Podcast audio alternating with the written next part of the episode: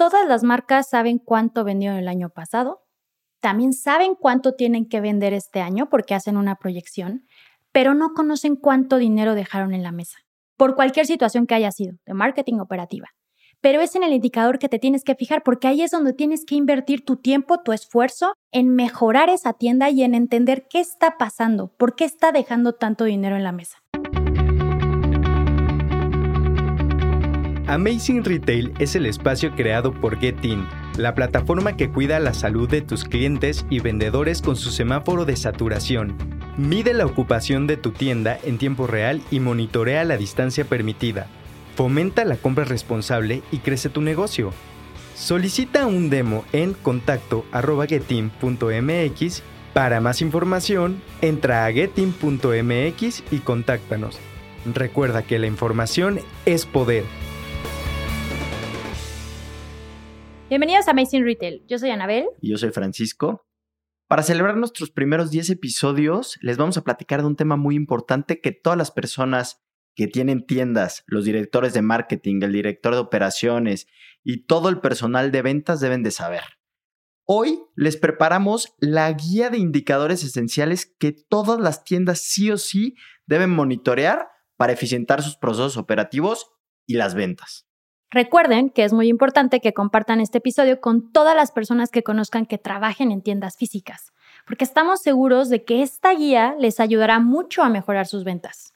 Y para empezar, Anabel, me gustaría ir de lo general a lo particular y el primer indicador del cual me gustaría hablar es el de paseantes, que para entender que es un paseante es todas las personas que, como el nombre lo indica, pasan por afuera de una sucursal.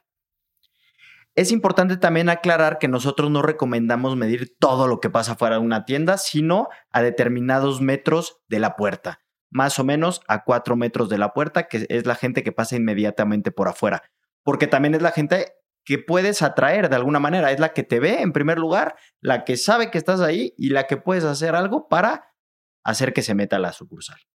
Adicional, este indicador de paseantes nosotros a nuestros clientes les decimos que es como medir el impacto, el impacto que tiene su vitrina, el impacto que tiene su marca, el impacto que tiene su tienda.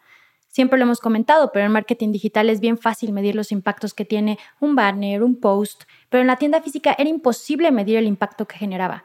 Hoy en día, con la herramienta de Getin, ya es posible que midan ese impacto y sobre todo que lo lleven a números, ya que si ellos conocen la renta y conocen el número de impactos que tiene su tienda, pueden saber cuánto les está costando y decidir si es rentable o no y si tiene un mayor potencial de venta. Aquí me gustaría mencionar que este era un indicador del cual antes no se hablaba porque era muy difícil monitorearlo, ¿no? Hace cuatro años que nosotros empezamos a, a dar este indicador y cada vez es más común ver a nuestros clientes hablar de este indicador del cual antes pues, no tenían ni idea que lo podían medir. Entonces digo, eso es, eso es un tema que a mí en lo particular me llena mucho de orgullo. Y otra cosa bien interesante es que la percepción engaña. Muchas veces los mismos vendedores de tienda piensan que no pasa gente. Y hemos hecho pruebas y hemos visto que sí pasa gente. Entonces, sí estamos rompiendo todo un paradigma en el sentido de esta es la cantidad de personas que hay pasando fuera de tu tienda. Y para muestra un ejemplo, en, e, en la actualidad, tú creerías que no hay gente, ¿no? O que hay poca gente y justamente estamos teniendo este debate muy interesante con algunos clientes que, nos dicen es que ¿a poco pasa tanta gente ya afuera de mi tienda actualmente en pandemia? Pues sí, o sea, sí pasa mucha gente y justo esto refuerza lo que vienes diciendo que la percepción, la percepción es el peor enemigo de los indicadores, ¿no? En general. Y dando ejemplos muy específicos, tenemos clientes que con este indicador han logrado reubicarse dentro de la plaza. Porque al principio ellos les, ven, o sea, les vende la plaza, esta ubicación te queda perfecta, va a pasar muchísima gente y después se dan cuenta que no hay afluencia fuera de su tienda y piden una reubicación y la han logrado. Y es bien importante mencionar que este indicador no va relacionado con el número de gente que entra al centro comercial es el número de gente que pasa por tu puerta. O sea que si el centro comercial dice que entra un millón, pues obviamente el millón sí puede ser real, pero no quiere decir que el millón de personas pase por enfrente de tu, de tu sucursal. Que en otros ejemplos también nos ha pasado con clientes que acuden a nosotros porque están a punto de rentar un local y deciden conocer, oye, esta ubicación sí tiene un número real o que me beneficie en términos de paseantes y nosotros los podemos apoyar en ese sentido. Pasando al siguiente indicador del cual nos gustaría hablar es el tema de visitas, que para entender qué es una visita hay poco que explicar, pero es personas que entran a una sucursal y para Getin una visita es la persona que está al menos dos minutos dentro de la tienda. ¿Por qué dos minutos? Porque creemos que es el tiempo necesario o el tiempo ya que suena bien para poder generar una venta. Sea, que una persona ya pase dos minutos en tu tienda quiere decir que ya le interesó, que tiene realmente una intención de compra. Entonces, por eso nosotros le pusimos esta, como esta regla de tiempo a las visitas. Y lo más interesante se vuelve cuando dividimos las visitas entre los paseantes.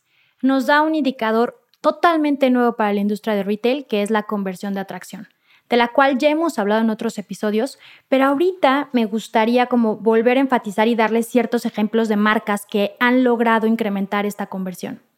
Entonces, la conversión de atracción es el porcentaje de la gente que tu tienda es capaz de atraer como visita, de la gente que pasa, qué porcentaje entra a tu tienda. Y tenemos varios ejemplos, por ejemplo, una marca, en particular en una tienda que no lograba incrementar su conversión de atracción, decidió poner una ruleta. Una ruleta para que cuando la gente pasara por ese pasillo, girara la ruleta y en esta ruleta te daban descuentos, te regalaban cosas y eso hacía que la gente entrara a la tienda y así lograr vender. Y otro ejemplo para hablar de este tema de atracción es que hay clientes que empezaron a medir las campañas publicitarias, las activaciones que hacen, ya sean, no importa que la hagas en redes sociales, en donde sea que hagan una activación, la pueden medir con este indicador. Y hubo un cliente nuestro que llevó a un influencer muy conocido a una de sus tiendas y cuando estábamos revisando los datos con ellos nos decían, ¿sabes qué? Pues no, no creo volver a hacer una activación de este tipo porque no me funcionó. Y nosotros preguntamos, ¿por qué no te funcionó? ¿O con base a qué? No, pues no vendimos lo que queríamos vender, ¿no? Y resulta que cuando te vas a revisar el porcentaje de atracción, este lo elevaron muchísimo. Y pues resulta que cuando empezaron a indagar más el por qué no se había logrado la venta que ellos querían, se dieron cuenta que se quedaron sin inventario. Y pues no están preparados. Eh, o sea, al final de cuentas, lo que te dice este indicador es que hiciste una gran campaña, hiciste una inversión, hiciste una activación, llevaste a un influencer que al final se necesita dinero para hacer todo esto y no te reditúa por algo que pudiste haber previsto, como el tema del inventario. Pero lo importante de esto es que ya lo pueden medir, que antes no se podía. Antes hubieran dicho, ¿saben qué? Este tipo de campañas en esta empresa no se vuelven a hacer porque no nos generan lo que queríamos y resulta que fue la operación en sí la que de alguna manera tiró la campaña. Y para último ejemplo, un cliente que tiene una tienda en la calle de Madero, que es la calle más transitada en la Ciudad de México, que está ubicada en el centro de la ciudad, no lograba tampoco incrementar su atracción y sabía el potencial que tenía afuera de la tienda de tanta gente pasando. Entendiendo esto, decidieron hacer cambios en su vitrina, adaptándose al contexto, a la zona, a la gente que transita por ahí, para darle lo que ellos buscaban. Y con eso empezaron a hacer cada una de sus tiendas diferentes. No es necesario que pongas tu vitrina igual que en Paso Interlomas, que en Madero o que en Monterrey. Cada una tiene que ser diferente y con esta conversión de atracción lograron entender ese contexto, entender ese público y aumentar su atracción. Sí, porque la sensibilidad, dependiendo de la ubicación de las tiendas, es muy distinto, ¿no? O sea, la gente a la que vas dirigida en tus diferentes ubicaciones, pues les interesan diferentes cosas. Oye, Frank, y en temas de permanencia de la visita, ¿tú qué has visto? ¿Cómo funciona? Pues mira, es muy interesante este indicador porque va relacionado a la conversión de compra, pero hay que tener, como ya lo hemos comentado en episodios anteriores, hay que tener cuidado. Poquito tiempo es malo y mucho tiempo también es malo. O sea, hay que encontrar el rango de tiempo en donde tu probabilidad de venta aumenta.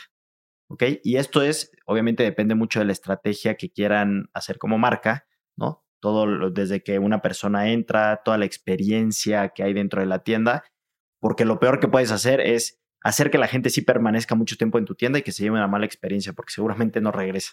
Que hay un ejemplo muy particular, hubo un cliente que decidió empezar a dar masajes. de repente incrementó la permanencia de la visita y le preguntamos, ¿qué hiciste? Es que nos pusimos a dar masajes en los hombros, lo cual incrementó la permanencia, incrementó la conversión de compra y subieron su ticket promedio. Y si quieren saber más de este indicador, profundizamos en el episodio 8 y pueden ahí escuchar mucho más información de la permanencia promedio. Y si quieres, Anabel, vámonos con la conversión de compra, la famosísima conversión de compra. Todos quieren saber de este indicador, algunos saben cómo calcularlo, otros no saben cómo calcularlo, pero todos saben que es importante. Entonces, básicamente, ¿cómo se calcula este indicador? Es de la gente que entra en tu tienda, cuánta gente te está comprando, a cuánta gente le puedes vender. ¿Ok? Esa es la conversión de compra. Que algo muy particular que ahorita está pasando durante la pandemia es que, y ya lo hemos platicado también, subió muchísimo la conversión de compra. Hoy en día la gente que está visitando un centro comercial ya tiene un objetivo muy claro, tiene un destino y tiene una compra muy definida. Esto ha incrementado mismas semanas contra año pasado la conversión de compra dado el interés que tiene la gente en comprar. Y pues en este sentido hay muchas estrategias que han aplicado los clientes para lograr incrementar esta conversión. Y de hecho aquí me gustaría también, antes de que nos des ejemplos, comentar que algo que siempre recomendamos a los clientes es no solo vean la conversión de compra cuando quieran analizar una tienda porque te puede dejar la película incompleta. ¿A qué voy con esto? Que tú puedes tener una tienda muy buena en conversión de compra, pero que te esté vendiendo cosas muy baratas, ¿no? Puras cosas en promoción. O pongamos el ejemplo de, de una tienda de zapatos. Tal vez tienes una tienda muy alta en conversión de compra que está vendiendo calcetines y pues tú al final vendes zapatos, no calcetines. Entonces, sí es un indicador muy importante, pero hay que saberlo cruzar con otros indicadores y eso nos, em, nos lleva a hablar de eficiencia operativa. Sí, que aquí el ejemplo le pasó a un cliente, decidió enfocarse solamente en incrementar la conversión de compra y no se dio cuenta que estaba dejando dinero en la mesa. ¿Por qué? Porque los vendedores se dedicaron a solamente ofrecer cosas baratas, porque era lo que se podía vender rápido. ¿Y eso en qué impactó? En el ticket promedio y de ahí directamente a las ventas. Entonces, Frank, creo que es bien importante lo que acabas de comentar. Se tiene que ver la película completa para que no nos pase como a este cliente. Y si quieres, seguimos avanzando en indicadores y vámonos a uno nuevo, un indicador nuevo que nació ahora con el tema de la pandemia que le llamamos rachas. Si quieres yo explico por qué el nombre y tú explicas qué es el indicador. Rachas, bueno, a los que nos gustan los deportes sabrán que cuando un equipo se enracha, quiere decir que un equipo está teniendo varios partidos ganados, ¿no? Y, por eso nace este nombre, digo ahí como anécdota, pero está chistoso y está pegajoso el nombre. Lo bautizó Frank. Entonces, para nosotros rachas es el número de semanas consecutivas que está incrementando los paseantes afuera de tu tienda. Dado el tema de la pandemia, nuestros clientes como que no sabían en qué momento volver a abrir, en qué momento volver a decirle a sus vendedores regresen a la tienda, porque no sabían qué potencial había fuera de las tiendas. Entonces, con este indicador ellos semana con semana podían medir cómo iba incrementando ese número de paseantes que había fuera y como lo comentamos al principio, para entender el potencial de venta que podrían llegar a tener. Y otro indicador adicional que justamente todo este tema de la contingencia y de la pandemia nos ayudó a desarrollar fue el de la saturación de una tienda en tiempo real. Actualmente nuestros clientes pueden saber cómo es la saturación de cualquier sucursal en tiempo real. Y dinos para qué les puede servir este indicador que independientemente de la pandemia, que ya lo hemos platicado en otro episodio donde tenemos un semáforo que te indica que es recomendable entrar porque no está muy saturada o en el momento está muy saturada y no entres, este indicador a un cliente le puede ayudar, por ejemplo, cuando ve que la tienda no está tan saturada y tienes llamadas o el call center está muy saturado, le mandan a los vendedores de esa tienda esos clientes del call center. Entonces, así están aprovechando la capacidad que tienen en tiendas que no están siendo utilizadas o no hay visitas o no hay clientes, ¿no?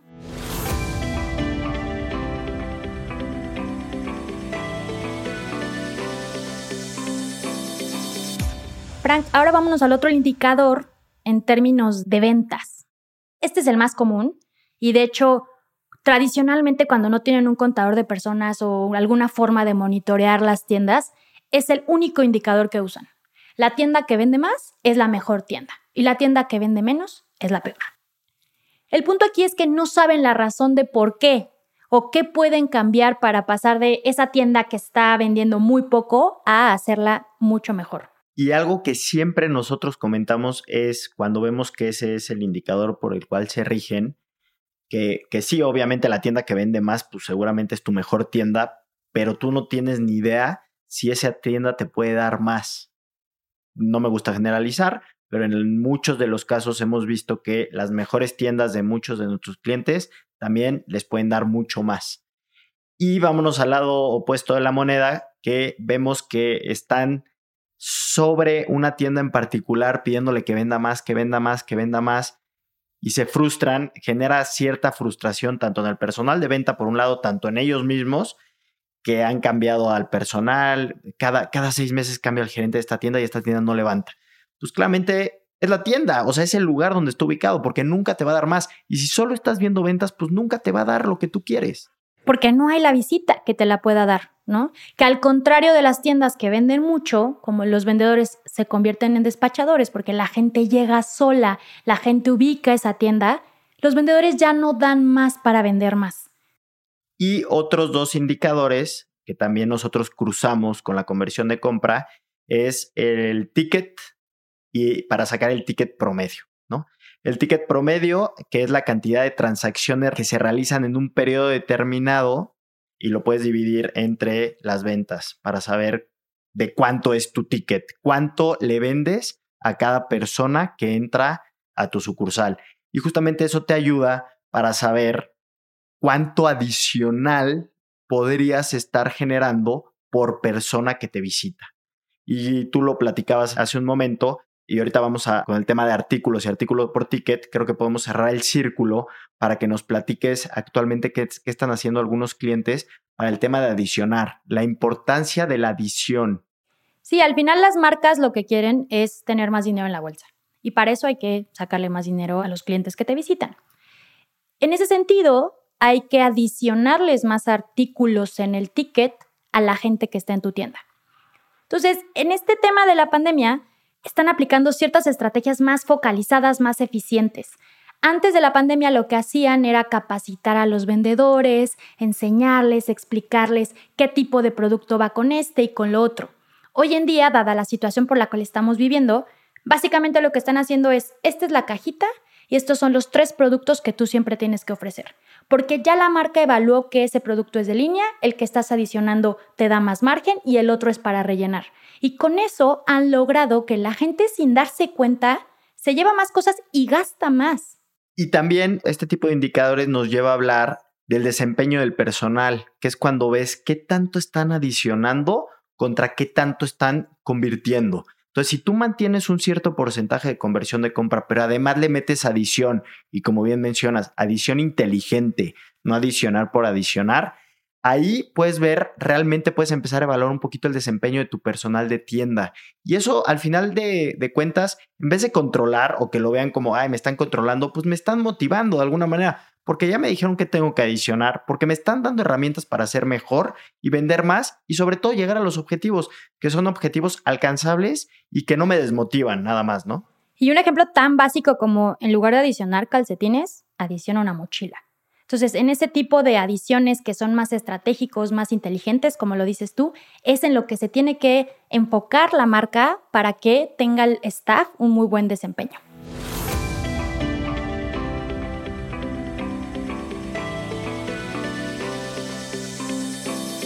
Y dejamos para el final, no porque sea el menos importante, sino al contrario, creo que es el más importante, el indicador que hoy estamos empujando con todo, que queremos que todo el mundo tenga en la cabeza, que se rijan con este indicador, que es cuánto dinero dejaste de vender en cada una de tus sucursales.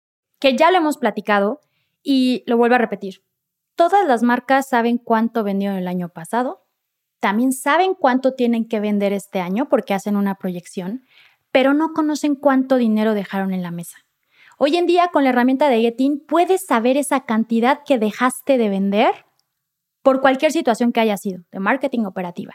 Pero es en el indicador que te tienes que fijar porque ahí es donde tienes que invertir tu tiempo, tu esfuerzo en mejorar esa tienda y en entender qué está pasando, por qué está dejando tanto dinero en la mesa. Claro, y con esto puedes tú mismo segmentar las tiendas, ver qué le duele a cada una de las tiendas y hablar muy particularmente con cada una con el tema que tenga sensible, ¿no? El tema del que esté flaqueando y no mandar el mensaje, ay, vamos todos a subir la conversión de compra. Oye, pues no, o sea, yo no tengo que subir la conversión de compra, tal vez yo tengo que adicionar, ¿no? O tal vez yo tengo que atraer a más gente, etcétera. Entonces, creo que con este resumen o con este caminito que hicimos eh, de indicador por indicador, este, estamos dejando claro un poquito el panorama de cómo puedes empezar a evaluar una sucursal en particular.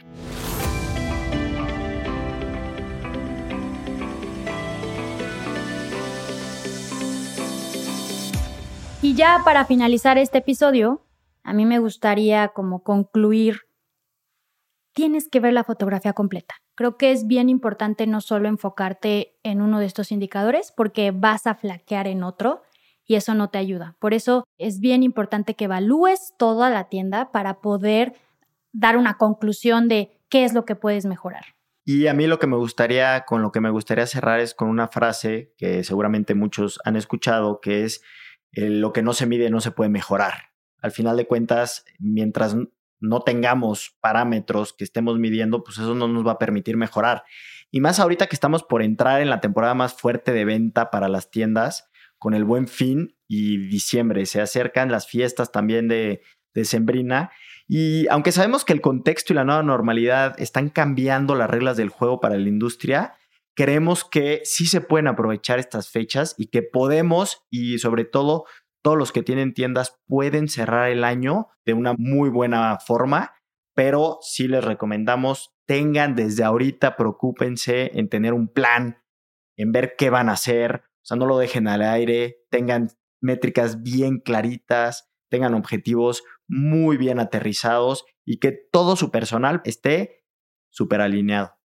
Y por favor, no se olviden visitar nuestra página getin.mx donde podrán encontrar más información, ayuda, artículos relevantes del episodio y las herramientas necesarias para potenciar las ventas de tus tiendas. Los esperamos el siguiente martes con un episodio más de Amazing Retail Podcast. Búsquenos en cualquier plataforma de streaming y no se olviden de escribirnos todos sus comentarios en nuestras redes sociales. Cuídense mucho.